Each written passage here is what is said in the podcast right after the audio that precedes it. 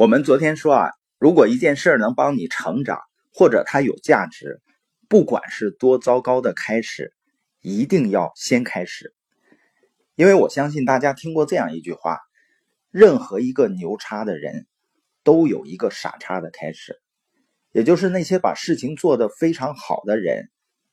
不是他们一下子都能把事情做好的。他们和所谓普通人的区别是什么呢？就是他们刻意练习的次数更多，他们更能忍受一开始做的不好的这个阶段，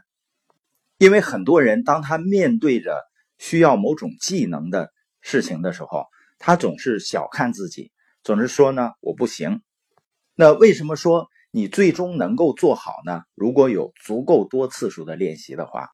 你比如说美国华尔街的那些精英，他们的智商一定都是很高的吧？但你随便拿出一个东北人，东北话都会比他们说的要好。如果你把说东北话比喻成一种技能的话，你会发现呢，技能更高的唯一原因不是因为智商，而是因为练习。但很多人说也练习了，为什么不是人人都能够出类拔萃呢？就是因为绝大多数人啊，低估了学习一项技能。所需要的重复练习的次数，也就是说呢，人们低估了达成目标所需要的时间。你比如说，关于思考力和表达力的练习，如果你能每天都去听了播音或者看一本书，你都去分享的话，在我们的生活中和工作中呢，就会产生惊人的威力。但是呢，我们应该有充分的心理准备。也就是说，它是一个长期的过程，要有足够的耐心，不要短期期望过高。也就是说呢，只要去努力，只要练习，每一个人每天都会有进步的。但是这不代表每天都有翻天覆地的变化。所以呢，对于短期的进步呢，我们要有一个合理的心态，否则的话呢，就觉得自己好像进步很缓慢，而放弃。而一个人进步呢，更多的时候啊是没有办法清晰的察觉和认知的，但是你相信它一定存在，只要坚信，并且重复足够多的次数，达到一个量变，最终呢会出现质变。那你的成长呢，会让你自己甚至周围的人呢都感到震惊。那为什么我们鼓励大家要在社群里去练习呢？因为那里会有一些即时的反馈，因为一个人做一些事情，如果缺少反馈的话，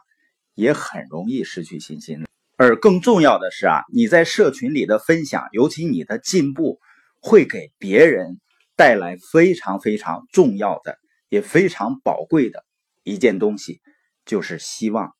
希望呢，就是一个人相信我的明天呢，会因为我今天的成长改变。和行动而变得更好，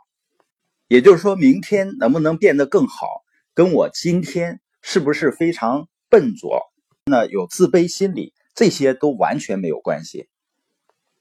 只跟你的持续成长、持续行动有直接的关系。而人为什么会坚持持续成长、持续行动呢？而人为什么会坚持持续的成长、持续的行动呢？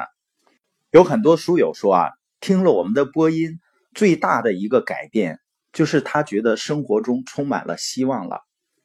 那实际上，我在我们其中的一类社群，也是播音社群的升级版，叫雏鹰训练营里面，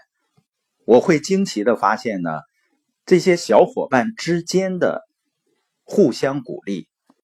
大家分享的自己每一个点滴的进步。给其他的伙伴所带来的希望，甚至于远远超过我们播音所带来的。因为这些热心分享的小伙伴，他用自己的行动、自己的成长，向其他人传递了希望。只要努力行动，不管起点是什么样子，每个人都可以变得更好。